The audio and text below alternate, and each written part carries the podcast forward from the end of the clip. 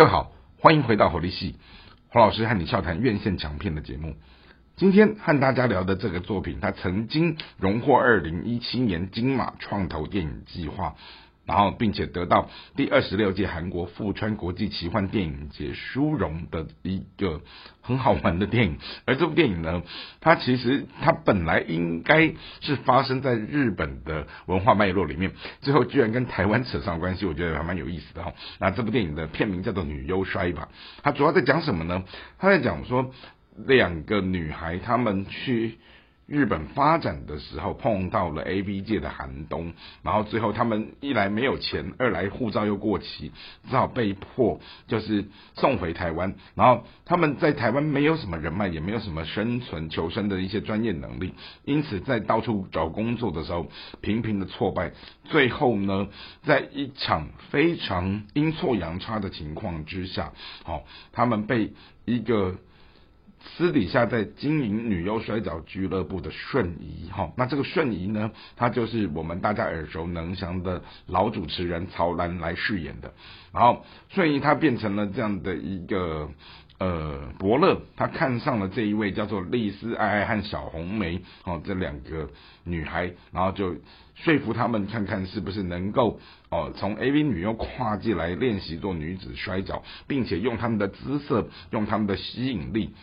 来重新唤起一些观众对于女子摔跤支持，哈，以及这样的一个吸金的票房，好，那当然在这个过程当中，原本的这些呃俱乐部里的这些摔跤的这些女生，她们并不想要跟 A B 女优同台，好，她们也看不起她们，而这两个女优呢，她们其实也在这里面跟她们发生了一些冲突，但是不打不相识嘛，终究在最后，她们也会变成像是一一个一家。他人的概念，然后他们也会共同朝着一个目标，然后怎么样来去争取哈大家最大的利益。而我们就看到说，A V 女优她在转型成摔角，它都是一些关于动作的文本，好，只是说他们这两位女主角如何把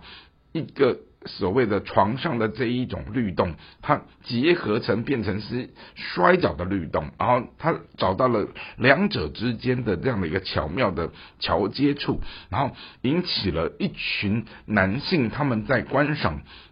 一个所谓的女子摔跤的时候，它变了一个新的这样的一个耳目一新的这样的一个画面哈，那。当然，故事里面它也会有一些安排冲突啊，就是那什么来踢馆的，啊，或者是呃，就是别别处的一些什么摔跤的团体，他们想要啊让他们这一家俱乐部就整个倒店关门。那因此呢。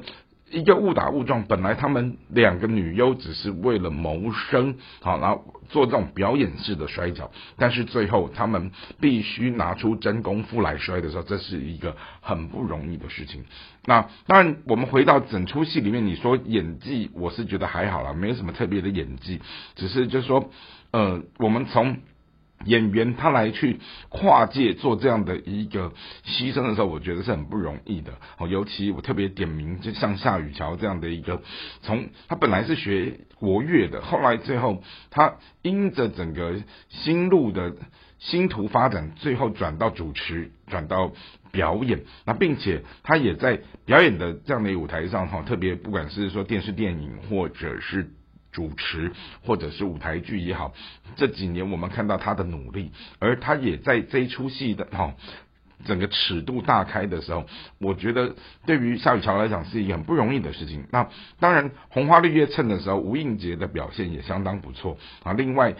呃，饰演冷血的这个摔跤高手黄兴替哈，他们三个人组成了一个没人爱的这样的一个团体哈，三三人女子摔跤，好也为这出戏增色许多好。当然，我们看到了这出戏，它其实谈到了女性的一种力量，它也谈到了所谓的呃弱势的族群，他们如何在性别。呃，职场当中，他们求生存的不容易啊。其中呢，戏里的转折就是，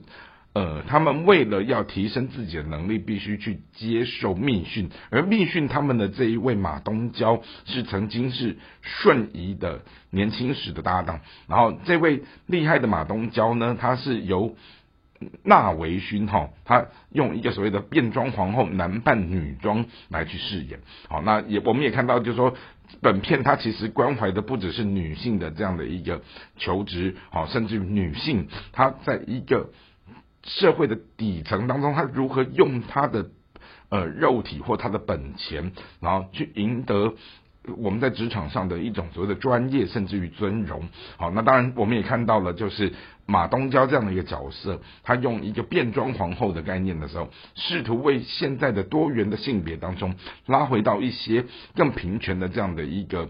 倡议的诉求，这是我们可以敏感到的部分。那只是说这一部戏它推出以后，我觉得它的票房是还可以，但是。呃，口碑的反应似乎就是见仁见智。但回到了一个，我认为我们在提到创意，它必须是呃给人耳目一新的感觉的时候，至少女优跟摔跤，哦，特别是女优摔跤的文本脉络，它结合到台湾的社会时事里面来的时候，我觉得这是一个很不错的一个创新的点子。好，那我也非常。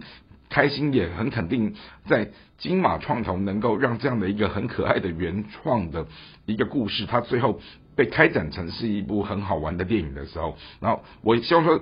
透过这样的一个创意的概念，它未来能不能再有更多的一些。